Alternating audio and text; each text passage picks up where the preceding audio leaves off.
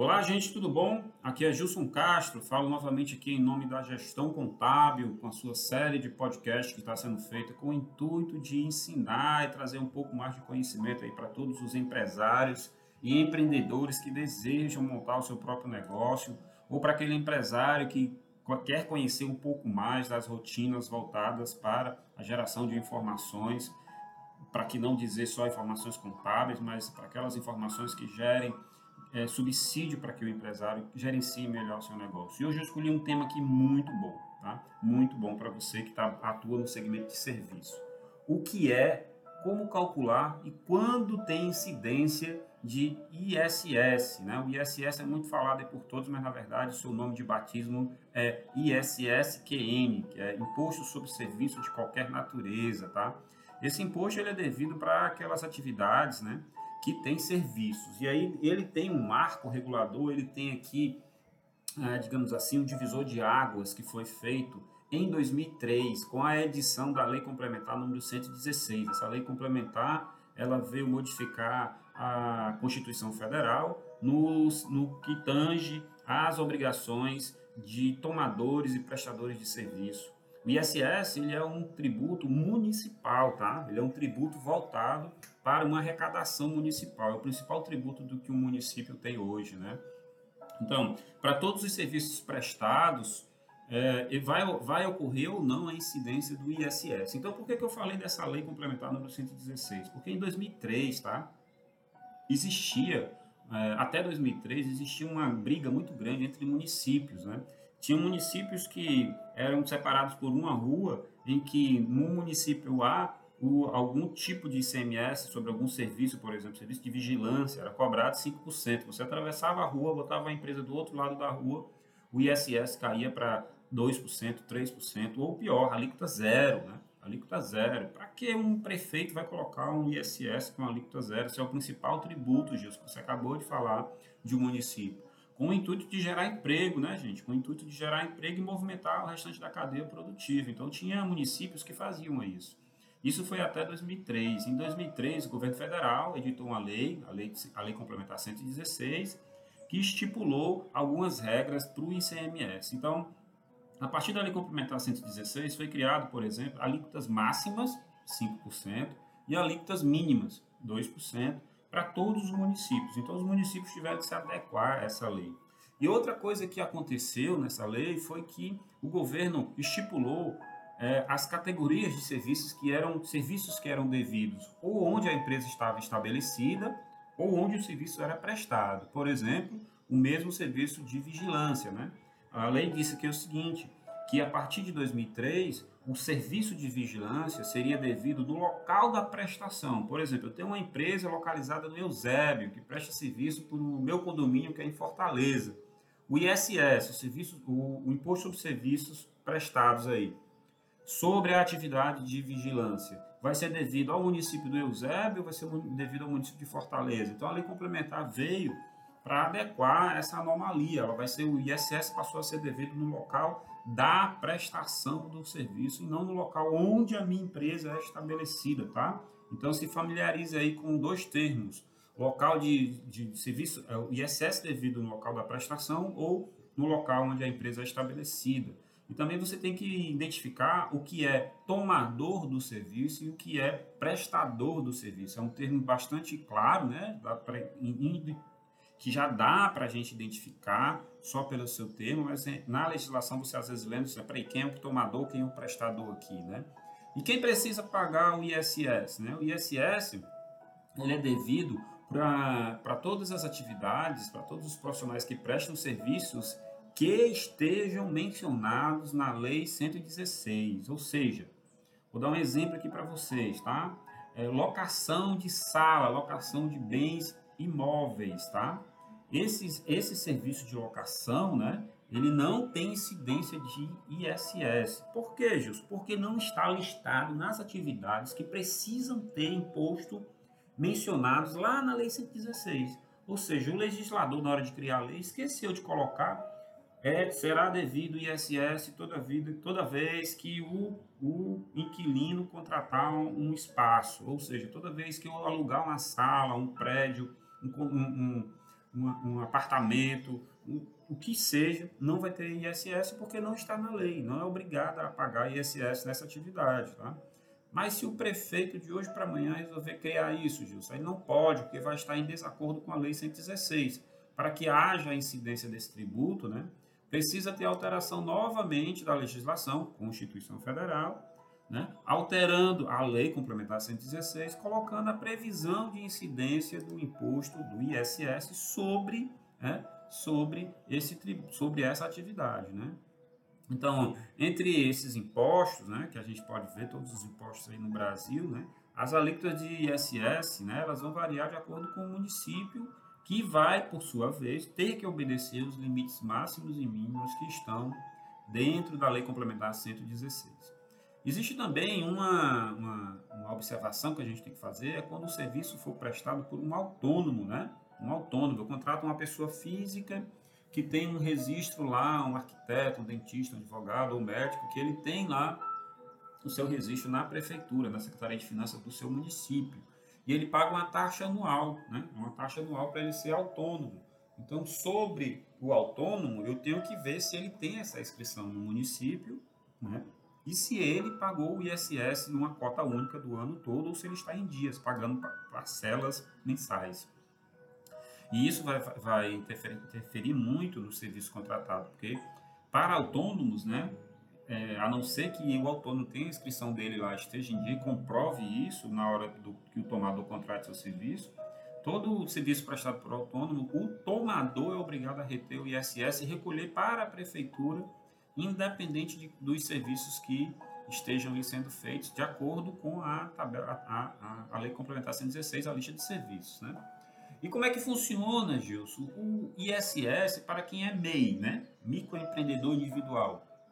O ISS ele já, já está dentro do valor pago do MEI, tá? Então, se você está contratando um serviço de uma pessoa que é registrada como MEI, esses valores eles já estão lá dentro da arrecadação que é feita mensalmente, aquele valor que o MEI paga todo mês lá, é, porque o governo federal recebe esse pagamento e repassa para as prefeituras é, os valores respectivamente pagos mensalmente através lá, da taxa que é paga é, pela atividade.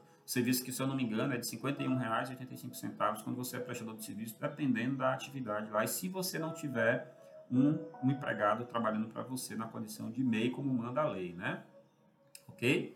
Quem está sujeito, Gilson, a essa incidência de ISS? Né? São vários, tá, gente? Para gente, para você entender melhor, tem que dar uma olhada na lista de serviços da Lei Complementar 116, que foi editada lá em 31 de julho de 2003, mas são várias categorias, né? Serviços veterinários, de manutenção e limpeza, de informática, psicólogo, né? médico em geral, engenharia, né? atendimento jurídico, plano de saúde, são vários, tá, gente? São vários. E você pode estar me perguntando, Gilson, beleza, mas como é feito o cálculo do imposto sobre serviço, do ISS, né?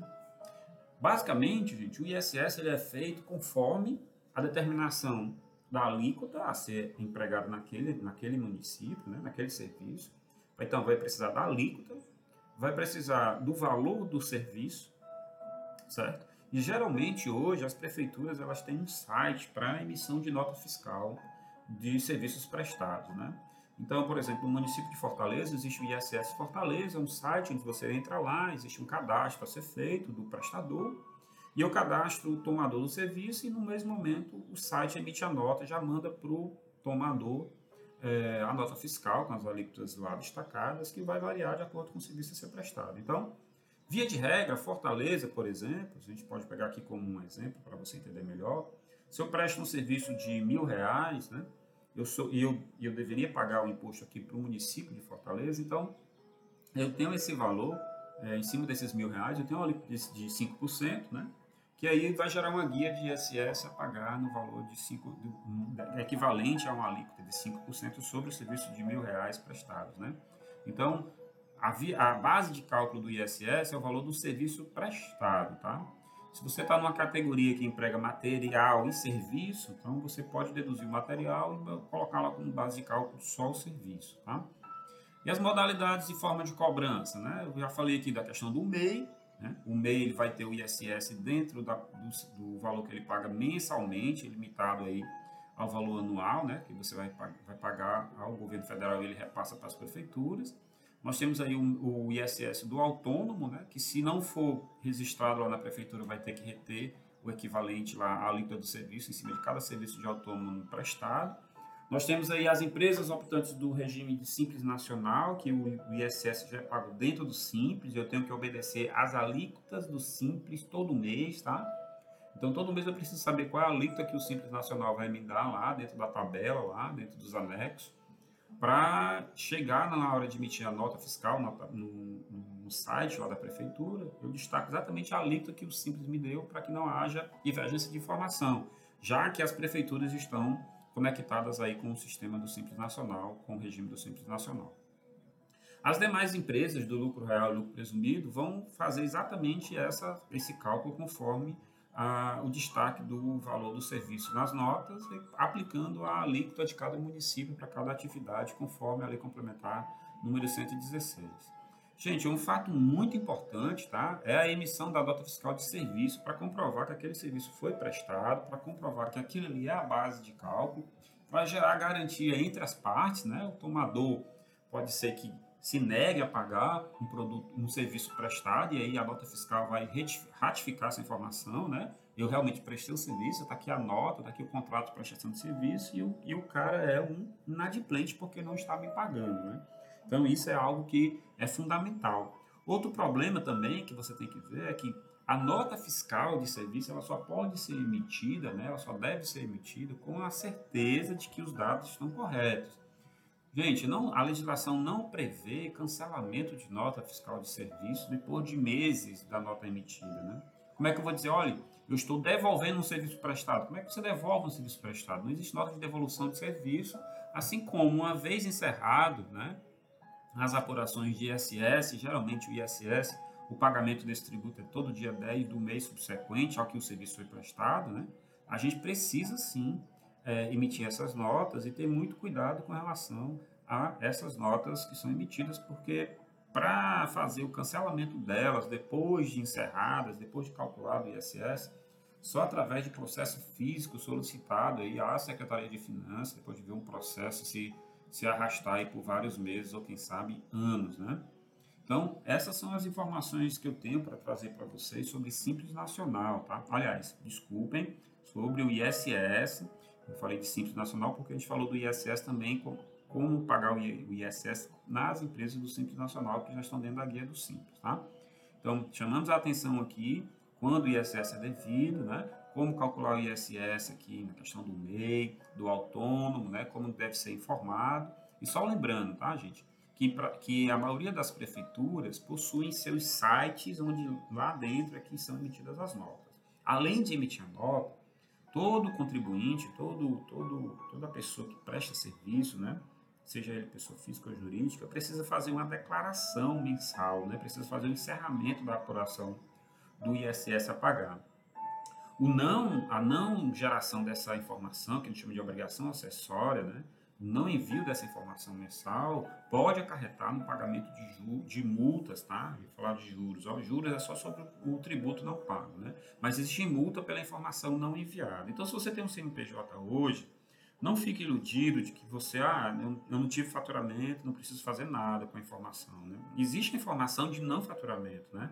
Que as empresas precisam enviar né, através aí de seus contadores, das pessoas que prestam serviço de contabilidade, em que se essa informação não for enviada, a sua empresa pode ter uma, uma obrigatoriedade de pagar uma multa por deixar de enviar obrigação acessória é, para o ente da, de, que fiscaliza, né, para o fisco municipal. Então, fique muito atento.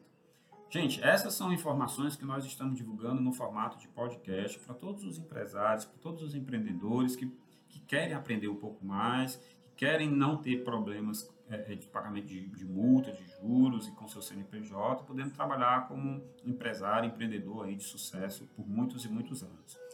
Essas informações elas são distribuídas de forma gratuita através desses formatos de podcast. Existe muita coisa também é, publicada em nosso blog que fica no blog que fica no site da gestão contábil. E aqui todas as informações são compartilhadas com o maior prazer com todos os empresários. Porque aqui na gestão contábil, o seu negócio tem valor. Fique com Deus, muito obrigado. Compartilhe esse conteúdo se você gostar e nos vemos nos próximos podcasts. Muito obrigado.